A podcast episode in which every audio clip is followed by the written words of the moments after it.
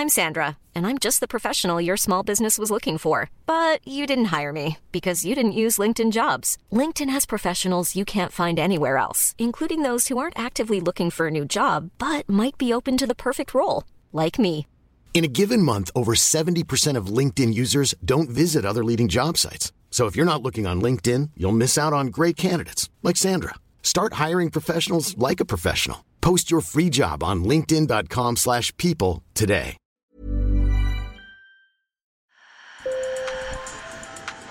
Bonjour. Hello. Hola. Marhaba. Sur le fil, Le podcast d'actu de l'AFP. des nouvelles choisies pour vous sur notre fil info. En Israël, on compare l'attaque surprise du Hamas aux attentats du 11 septembre 2001. Des milliers de roquettes se sont abattues sur Israël, tirées depuis la bande de Gaza, et les combattants du mouvement islamiste se sont infiltrés dans le pays et ont semé la terreur dans les villes du sud. Plus de 1200 Israéliens ont été tués selon un bilan provisoire au 11 octobre au matin. Et des dizaines de personnes sont toujours retenues en otage à Gaza. Nous imposons un siège complet à Gaza. Pas d'électricité, pas de nourriture, pas d'eau, pas de gaz. Tout est fermé. Nous combattons des animaux et nous agissons en conséquence. En représailles, l'armée israélienne bombarde la bande de Gaza sous contrôle du Hamas depuis 2007 et une intervention terrestre est possible. 900 Palestiniens ont été tués.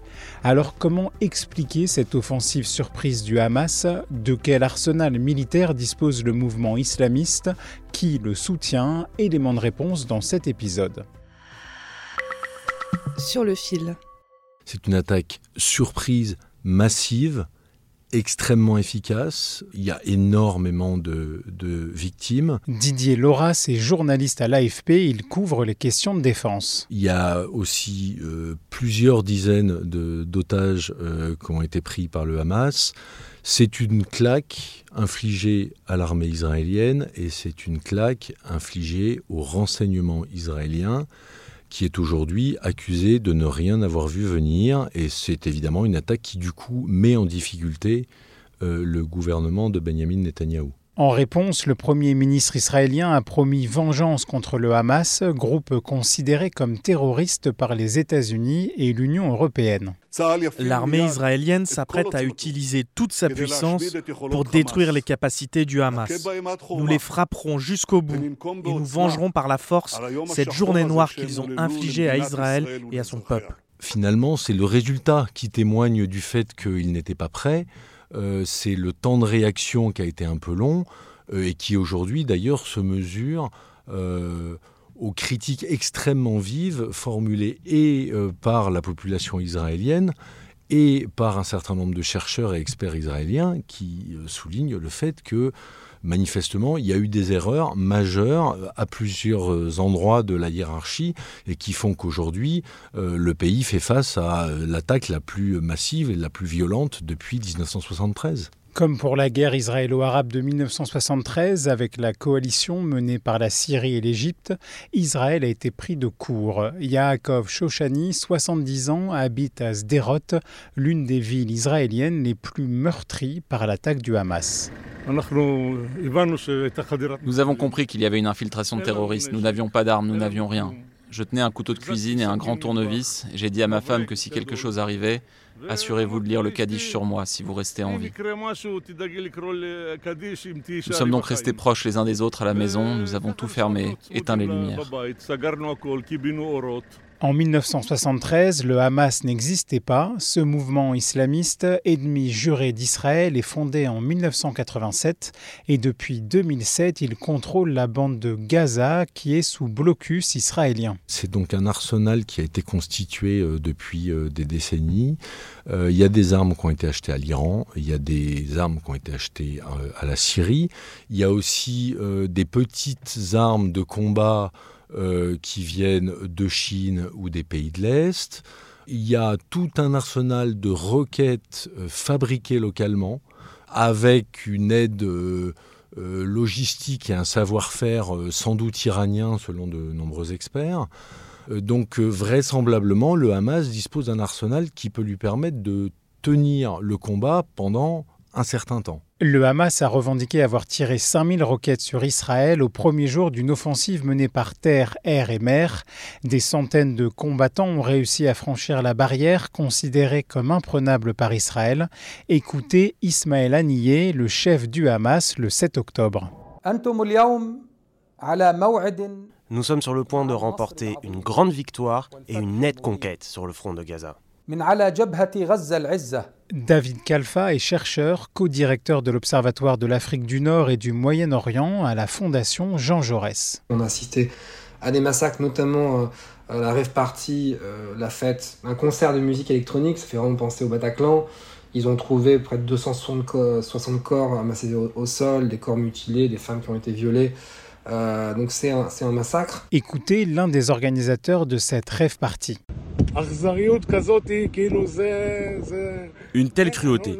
Je ne pense pas qu'il y ait un animal sur la surface de la Terre ou une personne qui puisse être si... La guerre, c'est entre soldats. Mais des filles, abuser les corps des filles, des enfants, des familles. Et là, donc, il y a clairement une motivation terroriste qui est assumée d'ailleurs par le Hamas, c'est-à-dire qu'ils veulent clairement euh, sidérer, choquer la population euh, israélienne, la mettre à genoux et c'est euh, l'objectif de tout euh, groupe terroriste. Le Hamas, c'est aussi un groupe terroriste. C'est pas que un groupe terroriste, mais c'est aussi un groupe terroriste. Dans les territoires palestiniens, le Hamas contrôle la bande de Gaza quand la Cisjordanie occupée est dirigée par Mahmoud Abbas, le président de l'autorité palestinienne. J'ai demandé à David Kalfa quelle était la stratégie sur le long terme du mouvement islamiste. Le premier, euh, il me semble, c'est quand même de s'inscrire dans l'après-Abbas, c'est-à-dire de vouloir conquérir le cœur et les esprits de la, population euh, palestinienne en s'imposant comme vraiment le fer de lance de la, lutte armée contre Israël. Le deuxième, c'est euh, d'affaiblir euh, politiquement, militairement les Israéliens avec une vulnérabilité qui a été identifiée en raison de la, de la, crise que traverse Israël, qui est une crise historique qui fracture en profondeur la société israélienne. La troisième, c'est l'aspect, à mon avis, la dimension régionale, c'est-à-dire l'accélération des négociations en vue d'une normalisation entre israélien et, saoudien, c'est quelque chose que le Hamas voit d'un très mauvais oeil. Et bien entendu, son parrain iranien, qui est dans une stratégie d'encerclement d'Israël. Après l'attaque du Hamas, l'Iran a été l'un des premiers pays à saluer, je cite, cette fière opération.